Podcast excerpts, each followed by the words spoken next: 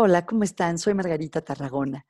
Hoy quisiera compartirles una idea muy sencilla pero muy profunda que tiene que ver con la importancia de sonreír y de reír aún en épocas difíciles. Claro, como he dicho en otras ocasiones, si están enfrentando una cosa realmente grave en su familia o con ustedes mismos, pues obviamente no es momento de reír.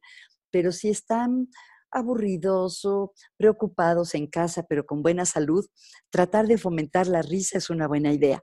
Justo esta mañana estaba leyendo un documento que escribió la doctora Sonia Lyubomirsky y algo muy parecido que escribió el doctor Tayeb Rashid, y ambos recomiendan tratar de reírnos cada día durante la cuarentena.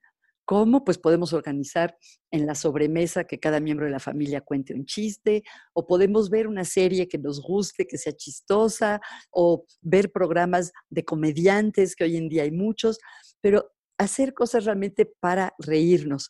Podemos, por ejemplo, retar a nuestra familia a ver si nos puede hacer reír fuertemente.